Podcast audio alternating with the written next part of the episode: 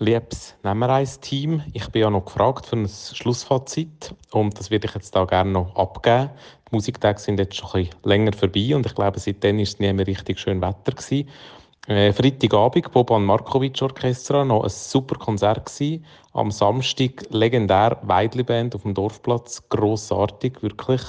Und natürlich auch ein neues Format zusammen mit dem Neubad, wo unbedingt noch erwähnt werden ist der äh, 118 Minutes on Track äh, Partyzug, Discozug von Luzern auf Stams.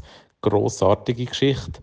Und auch sonst auf dem Dorfplatz schöne Stimmung noch gewesen, schönes Wetter und wie man es so kennt, bin ich dann doch noch bisschen später heimgekommen als gedacht, habe dann doch noch Hunger bekommen, habe dann doch noch ein Crepe gegessen auf dem Dorfplatz.